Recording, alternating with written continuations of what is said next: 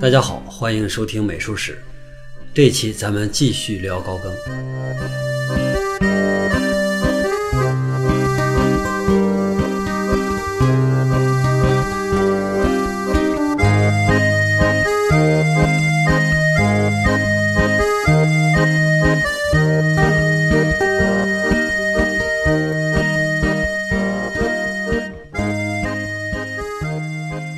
一八七九年的时候，高更带着家人搬到了一个大房子里边去住。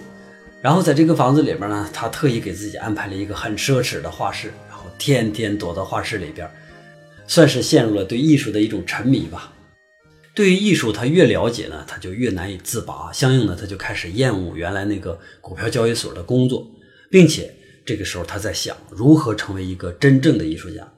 那在这段时间里边，他和印象派的画家们交流的非常频繁，走得很近，甚至他还变成了像毕沙罗啊、像德加啊他们的免费的经理人，很热衷于作为一个懂行的人向公众推荐他们的艺术品。这一年，高更的第三个孩子克洛维斯出生了。在三个孩子的家庭里边，丈夫不务正业，妻子呢忙于琐事，新婚的那种甜蜜就慢慢的变得褪色了。梅特对高更的那个崇拜就越来越少，抱怨呢就越来越多。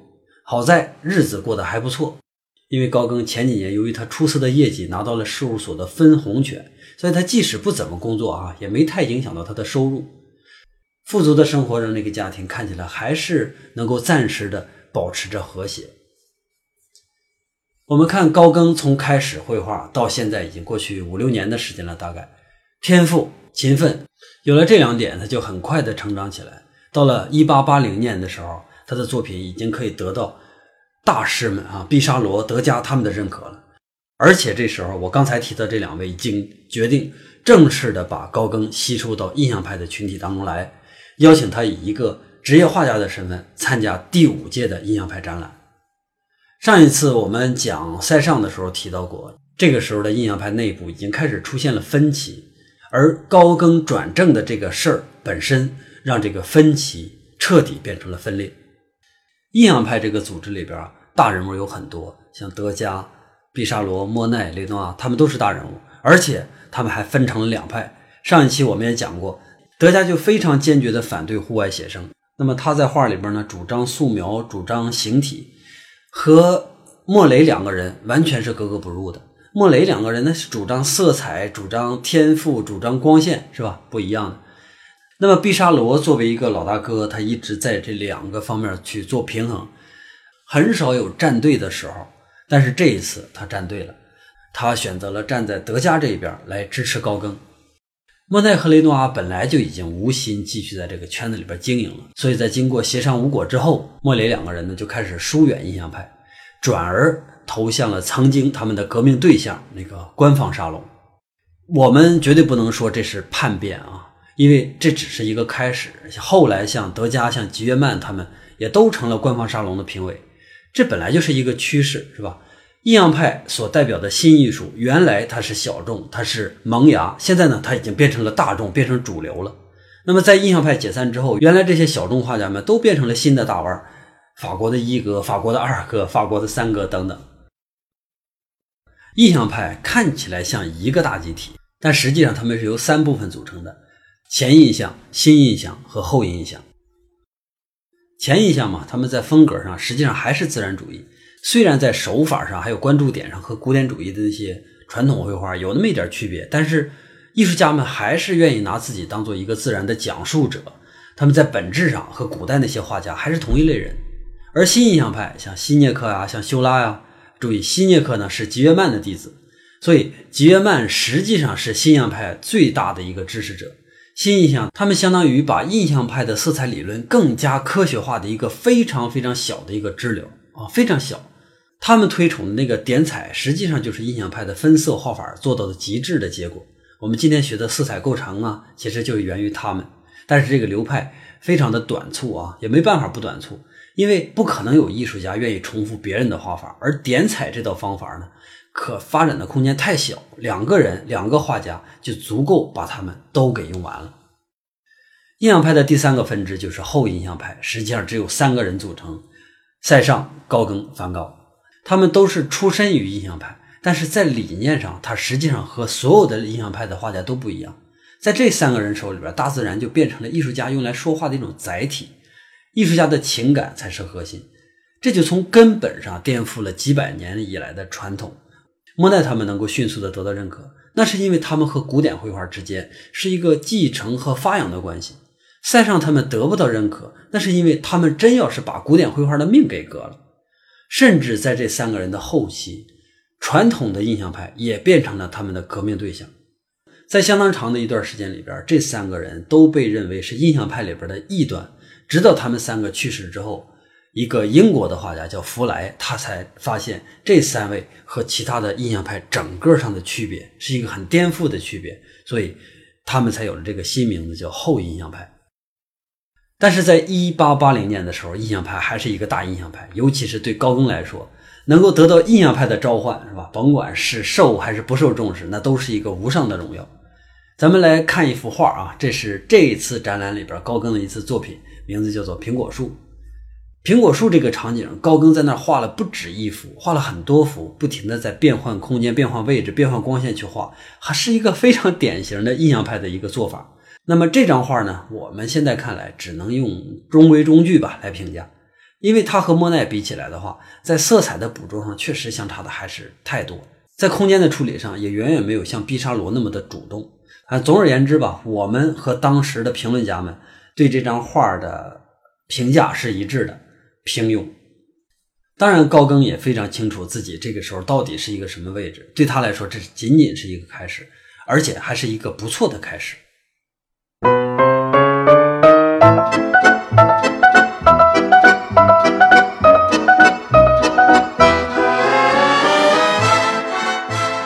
八一年的时候，高更还有毕沙罗一起到蓬图瓦兹去写生。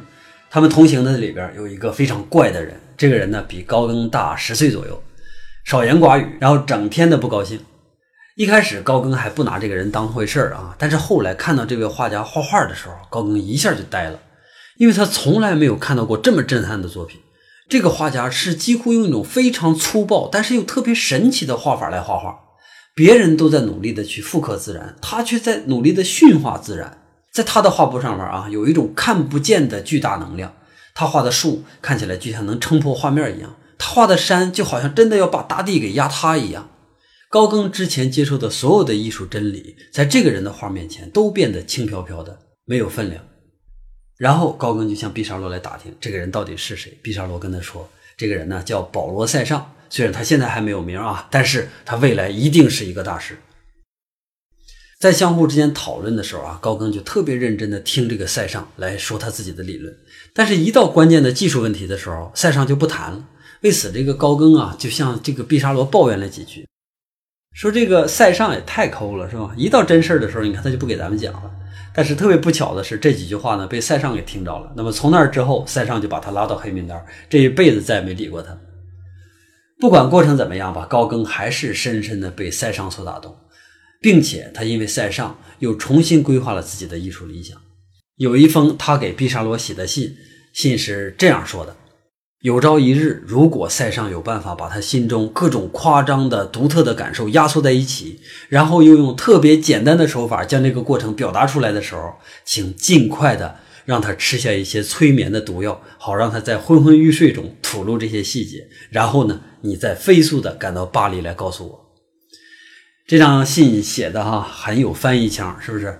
所以我们把它分析一下，来看看这里边究竟在说明哪个问题？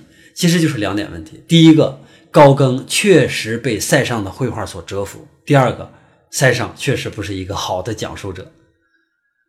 这是一八八一年夏天发生的事儿。之后呢，高更的第四个孩子让·勒内出生了，一个本来就拥挤的家，现在显得更加的不堪。不知道大家还记不记得啊？维米尔当初就是由于孩子太多而拖累的。但是啊，比起增加一个孩子来说，一场全球性的经济危机对高更造成的影响要更大。一八八二年的时候，先是在美国，然后呢是英国、德国，最后是法国，都被卷到这场经济危机当中。其中呢，美国是第一个发生地，受害也最大。但是英美德这三个国家实力都很强，法国就不一样了。十几年前，法国刚和德国打了一场大仗，然后战败了，战争的赔款到现在还没花完呢，所以正处于一个国力虚弱的时间。那别的国家抵御经济危机的能力和他抵御经济危机的能力，那完全不是一码事。本来不是一个主要的发生地，却一下变成了一个最大的受害者。法国的联邦银行宣布破产，证券市场一下就崩溃掉了，然后数千家的企业倒闭。高更原来干嘛的？原来就是干证券的嘛，是吧？证券经理。那么证券市场崩溃了，一个证券经理怎么还能有工作呢？所以他就失业了。本来这个家庭负担就越来越重，梅特已经开始抱怨高更。现在你连工作都丢了，那你以后到底拿什么来养我和孩子们呢？高更倒是不是很急啊，因为他觉得自己完全可以作为一个全职画家啊，哪怕生活的质量稍微低那么一点，但是能够从事自己真正热爱的事业，那也是一桩美事。为此，他还特意征求了他的导师毕沙罗的意见。但是出乎他意料的是，毕沙罗并没有支持他，而是告诉他。你的想法太天真了。的确，连毕沙罗这样成名的画家，其实过得都相当的紧张，更别提你高更只是一个无名小卒了。这个时候，不巧的是，梅特第五次怀孕了。面对五个嗷嗷待哺的孩子，高更再也承受不了巴黎昂贵的生活费用。夫妻两个人商量商量，我们怎么办呢？要不然我们离开巴黎吧，我们搬到生活成本稍微低一点的一些城市去，比如说鲁昂就挺好。鲁昂是哪儿呢？鲁昂是法国西北部的一座大城，沿着塞纳河从巴黎一直往西北走，一百多公里之后就能看到它。说起鲁昂，这是一个旅游胜地啊。福楼拜是鲁昂人，圣女贞德在鲁昂牺牲，鲁昂大教堂又是一个哥特建筑里边非常非常重要的代表。十年之后，莫奈呢也到了鲁昂。面对着那个大教堂就一顿狂画，然后几十张不同角度、不同光线的大教堂就成了我们认识印象派的一些经典。但是所有这些好的东西和高更一点关系都没有。对他来说，鲁昂仅仅就是屈从于生活而已。在鲁昂，他特别不情愿地去做了一些工作，比如说销售啊什么的，勉强来支撑这个家。同时，他还在想各种办法，寻找一切时间来画画。并且想着各种办法来推销自己的作品，但是一件都没卖出去过。越来越大的生活压力让梅特和高更之间就慢慢的变得冷漠，甚至变得敌视。对梅特来说，我本来是一个大家小姐，现在呢却过着这种不堪的生活。本来我嫁给一个浪漫的王子，现在我身边却是一个不切实际的流浪汉。那对于高更来说，我本来娶的是一个情投意合的妻子，现在呢却变成了一个逼我放弃理想的小市民。两个人就相互抱怨，相互打击，但是家庭、孩子还有过往仍然在牵绊着他们。即使生活是这么无奈，他们还是需要一起去面对。有人说，搞艺术的人思维独特，很难和其他人相处。这个话呢，说的有点道理啊，但是不是很绝对。艺术会让一个人变得很敏感，变得愤世嫉俗，然后呢，他们可能会做一些常人没办法理解的事儿。那么在外人看来，这些人就会有一些怪异。高更就是这样，在鲁王期间，本来饭都吃不上了，是吧？他居然还跑到西法边境，到那儿去干嘛呢？到那儿去支持西班牙的共和事业。本来这是一个和他八竿子打不着的事儿，他非要把这个当做自己一份新的事业。画画的高更，这个梅特呢，还勉强可以接受。但是你要是参与造反，尤其是参与一个跟你没关系的造反，是吧？那我就接受不了了，因为你这样呢，会让一家人都会受牵连。实际上这事也不是说和高更没关系，因为高更毕竟小的时候一直拿自己当一个西班牙人来看待的，所以这个西班牙的革命他一定也会有参与热情。不止这个，实际上这个时期的法国人一直在酝酿着对德国复仇，所以整个法国的年轻人也同时随时准备上战场为法国牺牲。这是一个挺有意思的时代，咱不说这个了啊。接着说梅特，梅特就一心想劝服高更别玩这些东西了，好好的找个工作跟我们过日子不好吗？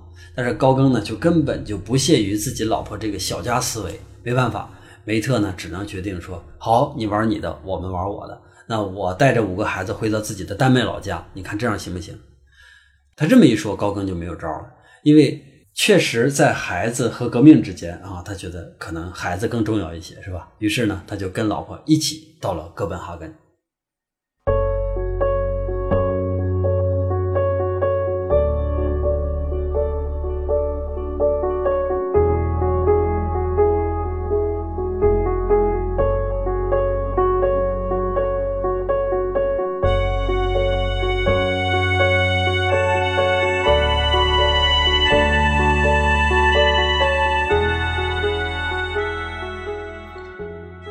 哥本哈根非常富裕的大家庭接纳了梅特和高更这一家人，虽然不是很乐意吧，但毕竟都是家人，勉强接受吧。为了养活这五个孩子，高更、梅特呢都去出去工作了。他们一开始都去给人教法语，在业余时间呢，高更还是想着怎么去画画，但是他每一次拿起画笔，都会看到梅特家那一家人哈特别异样的眼光。梅特的母亲因为高更不是教徒嘛，就不跟他说话。然后梅特的哥哥、嫂子还有姐姐啊，都因为高更穷困潦倒，就经常的用语言去奚落他。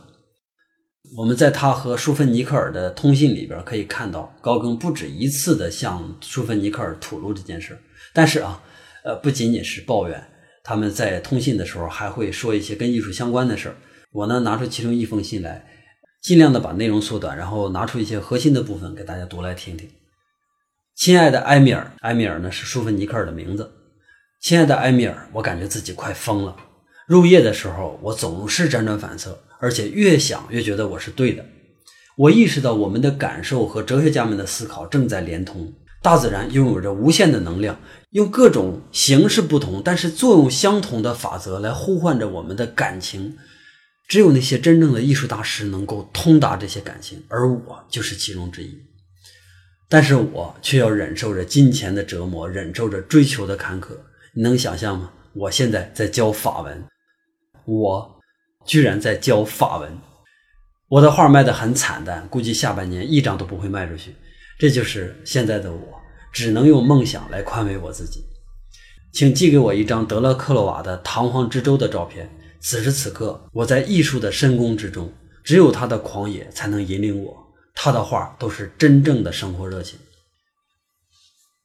这就是高更的一封信。当然，这封信比这个要长好多倍。我把其中核心的部分给大家找出来了。最核心的是关于这个唐皇之舟，所以我接下来要给大家讲一下这个问题。在下面我们也可以看到这张画，大家可以看着这张画来听我的讲解。《唐璜》是拜伦的一首长诗啊，也可以说是一本实体的小说。我在上大学的时候，在路边摊上买过这么一本，一块钱，非常古朴的版本，灰绿色的，旁边是网格，中间有两条还是三条的线状的框，然后里边写着“唐璜”，然后再下边写着非常小的三个字“拜伦著”。当时和这本书一块买的是《忏悔录》，他们两个是同一个版本，这个事儿我记得特别清楚。但是后来这些书都因为搬家丢掉了。呃，同样这个书我也很多年没读过了，所以细节有些记不清楚。为了这次节目呢，我只能勉强的到网上去找一些简介，然后就没有办法跟大家介绍什么了啊。咱们就说一下唐皇之州这一段唐皇作为一个年轻的贵族，唐啊，唐就是贵族的一个称号。那么女男性贵族叫唐，女性的贵族叫唐娜。他就是因为和某一位唐娜发生了不正当的性关系，而没办法了，必须逃离西班牙，在去意大利的海上，他们就遇到了海难，船漂泊了十二天之后，终于把所有的补给都吃掉了，人们就快饿死了。那么为了生存，大伙儿呢只能选择吃人，抽签来决定谁来牺牲。结果被抽中的是一位牧师，唐璜呢就没有吃他，因为牧师象征着信仰，所以他不能丢掉自己的信仰。在大家吃人的时候，他只能愤怒的在那儿啃竹片为生。不过在最后的关头，他还是喝了牧师的血。啊，这是原故事的情节。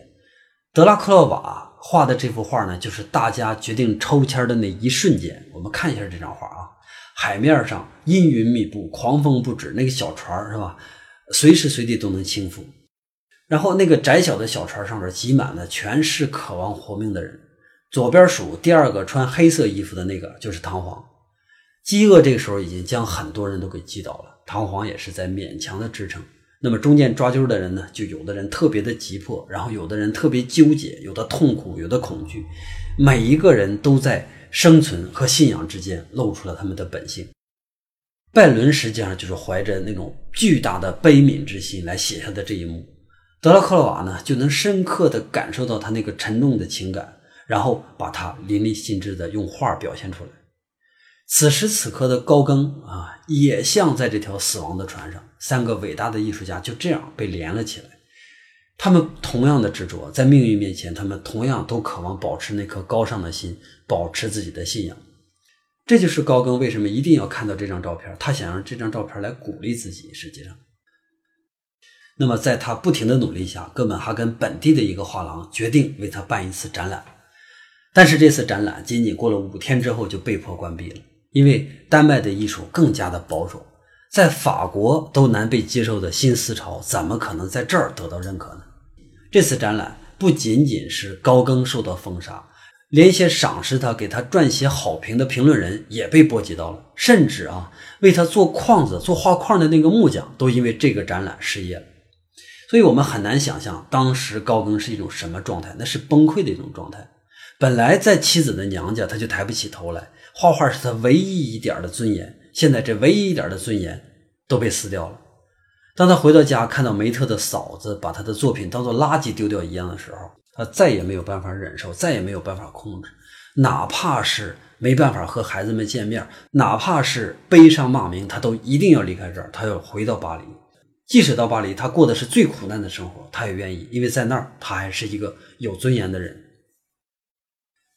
在一遍一遍的亲吻自己的孩子们之后，他带上小克洛维斯，也就是他第三个孩子，重返巴黎。到了巴黎的时候，他就已经彻底没有钱了。他的画没人买，同时又没有工作，这回高更就变成了一个完完全全的流浪汉。那么为了活命，他没办法，只能到处寻找接济。一开始，他住在一个非常旧的一个小房子里边，这个房子四处漏风，甚至里边连床都没有，所以他的温饱很难得到保证。在他和他妻子通信里边，也可以经常看到类似的话：“克洛维斯需要一张毯子，夜晚太冷了，我的体温保护不了他。”或者是。小克洛维斯又被冻病了，全是这样的话，可以看出他当时过得有多惨。他曾经救过的一名马车夫给他了一套铺盖，然后他曾经的邻居还有房东，偶尔的呢帮他照顾一下小克洛维斯。舒芬尼克尔他那个最忠诚的朋友，也背着他自己的夫人，偶尔来接济给他们一些钱。那么在大家的支持下，高更算是艰难的活了下来。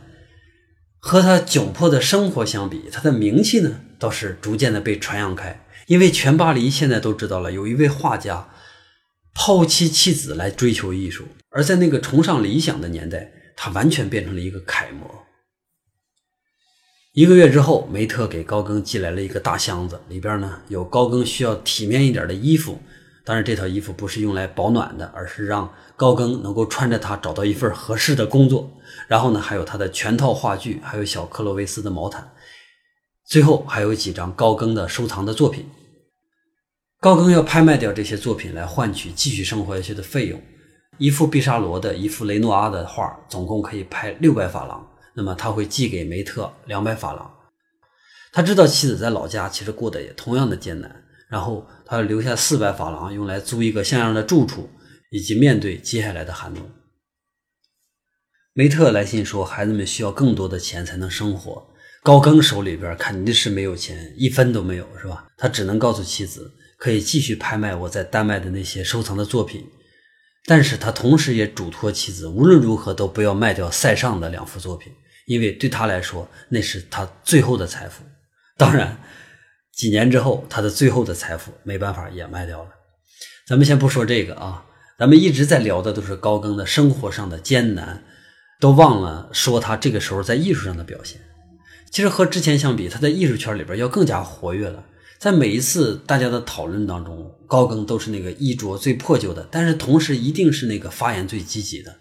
他的思路比以前更加的清晰，也更加的新颖，甚至连德加呀、毕沙罗呀，这个时候都要接受他的意见。现在我们可以看到三个完全不同的高更：一个在酒吧里侃侃而谈的艺术家，一个在街头张贴海报的临时工，还有一个克洛维斯面前一个不太合格的父亲。我觉得从总体上来说吧，高更算是一个薄情的人，但是无论多薄情，在面对自己的孩子的时候，他总是要流露出一丝的慈爱。克洛维兹是唯一一个跟他流浪的孩子，也是最悲惨的一个。高更在面对他的时候，不可能内心一点愧疚都没有，所以他越是愧疚，就越容易把克洛维斯幻想成一个早熟的一个坚强的孩子。那么。这样想，作为一个父亲呢，就能稍微的减轻一点痛苦。这一年，他画了一张克洛维斯的肖像。无论从情感上还是从作品的力度上，我觉得这都是一幅绝佳的作品，我非常非常喜欢。但是我们看一下这张画，克洛维斯的眼角、嘴角所流露出来的那个成熟，以及他那个不太合理但是又很强壮的身体，看起来都不像是一个七岁孩子该有的。当然，他绝对不是真实，因为这个时候真实的克洛维斯是一个虚弱的、病殃殃的，但是又腼腆隐忍的孩子。所以，所有的一切表象都是高更的一厢情愿而已。我们越是了解当时的情况，就越难面对这个孩子。算是人类的同理心吧，让我变得呃特别的多愁善感。在看到这个孩子的时候，我就恨不得一下就钻到画面里边把他抱出来。当然，这是完全出于感情的角度上去理解这张画。如果我们抛开感情这一方面去看这张画的时候，就可以看到高更在这个期间内作为艺术家又进步了。因为他已经开始逐渐的脱离了客观写实，开始注重内心视觉的一种表达，越来越像塞尚。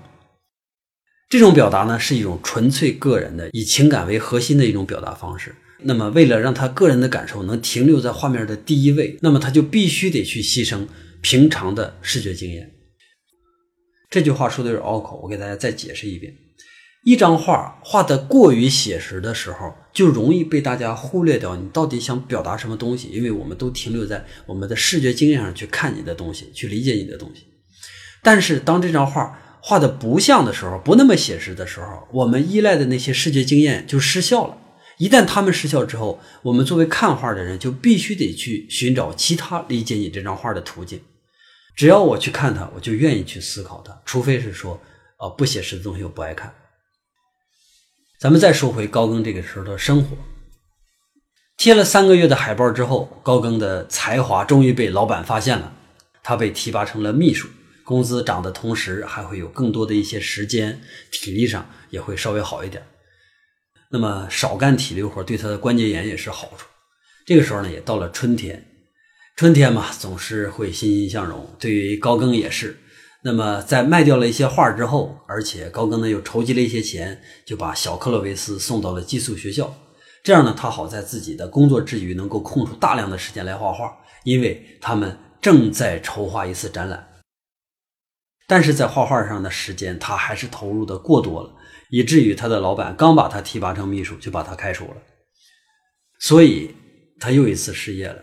这次失业，他不准备再找工作，因为他要把所有的时间都利用起来，来迎接这次展览，这第八次的展览，这是一次非常非常重要的展览。为什么说它重要？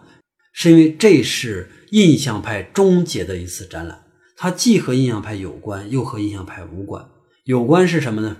有关，因为它叫第八次，从这个计数方式上，它延续了原来的序列，但是它又不叫第八次印象派展览。所以呢，他还表明了自己和印象派之间是没有关系的，因为莫奈和雷诺阿在离开的时候已经把“印象”这两个字带走了。这次展览总体上来说算是比较成功吧。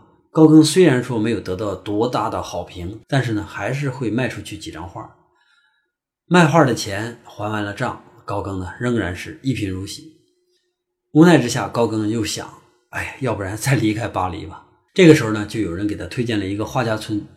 这个画家村在布列塔尼的阿旺桥，在那儿呢聚集着一批更年轻的艺术家，还有一些仰慕法国艺术的外国人。那在阿旺桥呢，一个月只需要六十法郎，你就能生活下去。对于高更来说，整个生活的压力一下就会变得小的很多。而到布列塔尼还有另外的一个非常非常重要的理由，就是福楼拜曾经在一本书里边提到过。布列塔尼是全法国甚至全欧洲最原始也最纯真的一片土地。咱们的高更一直都在为纯真这个主题所吸引，所以这一下一举两得。他现在迫不及待的想马上就飞到阿旺桥去。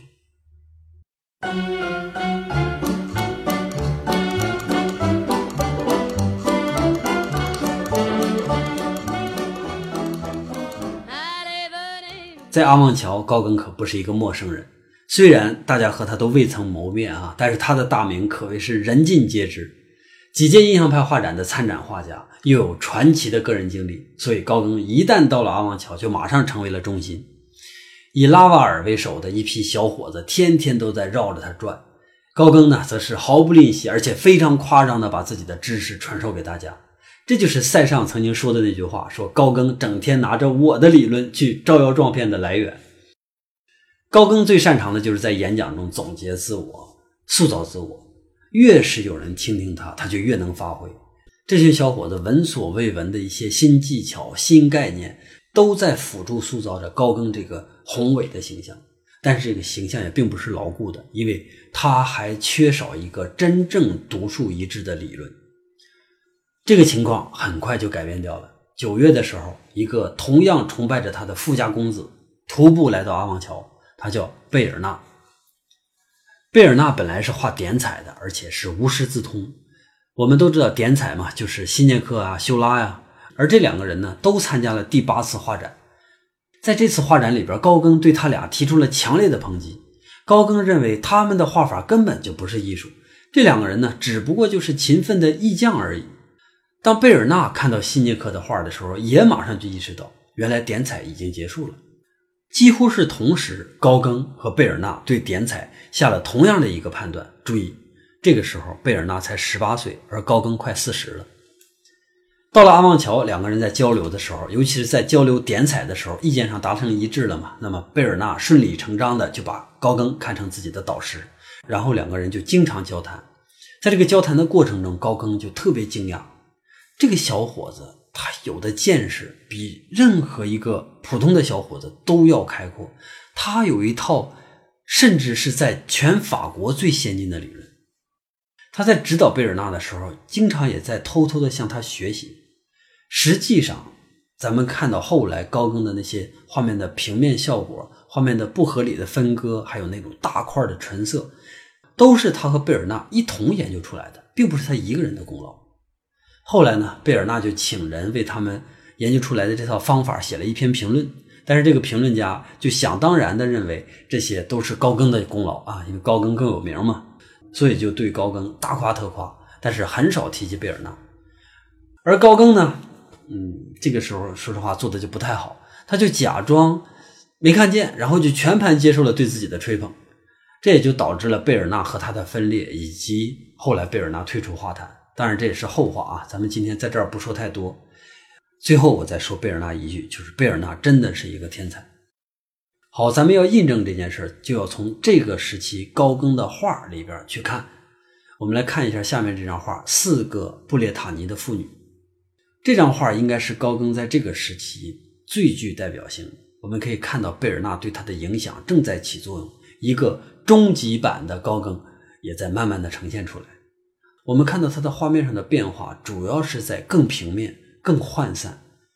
原来那种传统的构图标准啊，现在被他打破了，转而形成了一种看起来非常随意的视角。这当然是一种进步，因为高更努力的去去除掉矫饰的部分，力图还原一种。原始的描绘欲望，什么叫做原始的描绘欲望？就是孩子看到一个东西好看，他就想把它画出来，就是这种原始的。这种画法和处心积虑的想去创造一幅作品大有不同，这也是画的现代性的一部分。但是它流露出来的这种随意，又不是小孩子那种真正天真的、无知的随意，而是来自于他们长期的经验以及知识上面的积累。所以它是一种有高度的随意，这种东西我们在讲塞尚的时候也讲到过。实际上，他们两个在这一点上是共通的啊，也是所有的现代艺术都共通的一个东西。现代艺术看起来更粗糙、更丑，但实际上这种粗糙和丑都是一种不满足于精巧设计的一个结果。而这种状态，一方面是贝尔纳给他的，另一方面呢，就是布列塔尼本身给他的。布列塔尼和巴黎的区别太大了。在巴黎，你永远看不到这样的眼神，看不到这样的动作，因为巴黎的那些女人们都是精心雕刻出来的水晶花朵，而这几位女士呢，她是那种真正的可以被风摧毁的那种最娇艳的野花，永远不变的漂亮的水晶花和随时随地都会被摧毁掉的这些真正的野花，你会喜欢哪个？当然，高更肯定是喜欢第二个。好，说完这张画，我们来继续说。贝尔纳和高更，贝尔纳不但为高更带来了这种更精确的绘画理念，同时他还为他带来了两个新的名字，一个叫做提奥·梵高，他是一个画商；另一个呢是他的亲哥哥，叫文森特·梵高，是一位狂热的绘画爱好者。这两位呢都是小贝尔纳的朋友，同时他们也仰慕高更的大名，说非常希望有机会能和高更见面。那么这段时间高更的生活呢是太完美了，他活得既有尊严又舒适，而尊严和舒适这两点对于高更来说是那么的难得，那么的久违。不过就连四季都在嫉妒高更，他不会让高更过得舒服了太久。很快冬天就要来了，阿旺桥在法国的北部，所以冬天非常的寒冷，非常不适合画画。那么围绕在高更身边的那些画家呢？因为季节的原因，也一个一个的离开了这儿。高更再一次的陷入了孤独。除了孤独以外，还有另外一件事，他不得不去面对，就是克洛维斯的寄宿费已经被他拖欠了好几个月了。在阿旺桥，虽然说消费很低，但是你的收入更低，那几乎是零嘛。所以要解决钱的问题，你必须得回巴黎。朋友们一直在接济他，你不能总麻烦人家。好在呢，是高更的姐姐也在巴黎，就像提奥和文森特一样，是吧？毕竟是打断骨头连着筋的亲人，所以无论如何，他都是你最后的坚强后盾。十一月份的时候，高更回到了巴黎，找到了自己的姐姐。他的姐姐是一个非常明事理的人。姐姐说：“如果你还想要我这个姐姐的话，那你就放弃画画，跟你姐夫到巴拿马去工作，然后终生不要再碰画笔。”要不然的话，你就当没有我这个姐姐得了。结果肯定是不难想象，是吧？高更选择了，我就当没有你这个姐姐得了。从此，高更就彻底变成了孤家寡人，老婆孩子在丹麦回不去，亲姐姐在巴黎断绝了关系。这么大一个人了，总不能一直寄宿在朋友家里吧？那么困苦，困苦还是困苦。在高更的生活里边，他几乎就没有了第二种感觉。有的时候他会做一种梦，梦到温暖的南半球的阳光，梦到朴实的土著居民、干干净净的海滩，还有免费的水果。他梦到自己能像一个当地人一样，光着身子啊，住在那种树枝搭起来的草房里边，四处漏风，但你都不用担心那地方绝对不会寒冷。白天可以在强光底下疯狂的画画，到了晚上呢，就可以和那些强壮的土著姑娘们眉来眼去。即使身体还停留在巴黎的寒风里边，但是一旦做上这样的梦，他就不愿意醒来。好，我们今天的节目呢就到这儿。这期节目录了好多好多遍啊，有的时候总是会陷入悲伤的这种情境。我还不希望用用这个调调来讲高更，是吧？第一集我就说了。本来人家就够惨的了，如果你再去用惨来说人家，就太不公平了。下一期我们的高更先生终于可以离开欧洲，奔赴南美了。那么等待他的生活是什么样的呢？我们下期再见。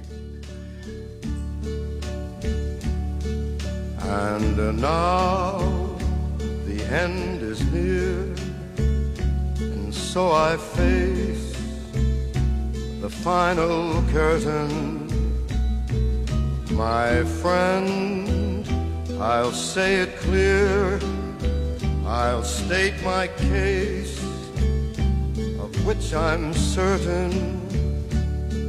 I've lived a life that's full.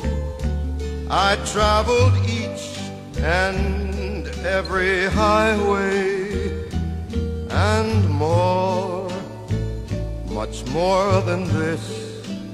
I did it my way. Regrets, I've had a few, but then again, too few to mention. I did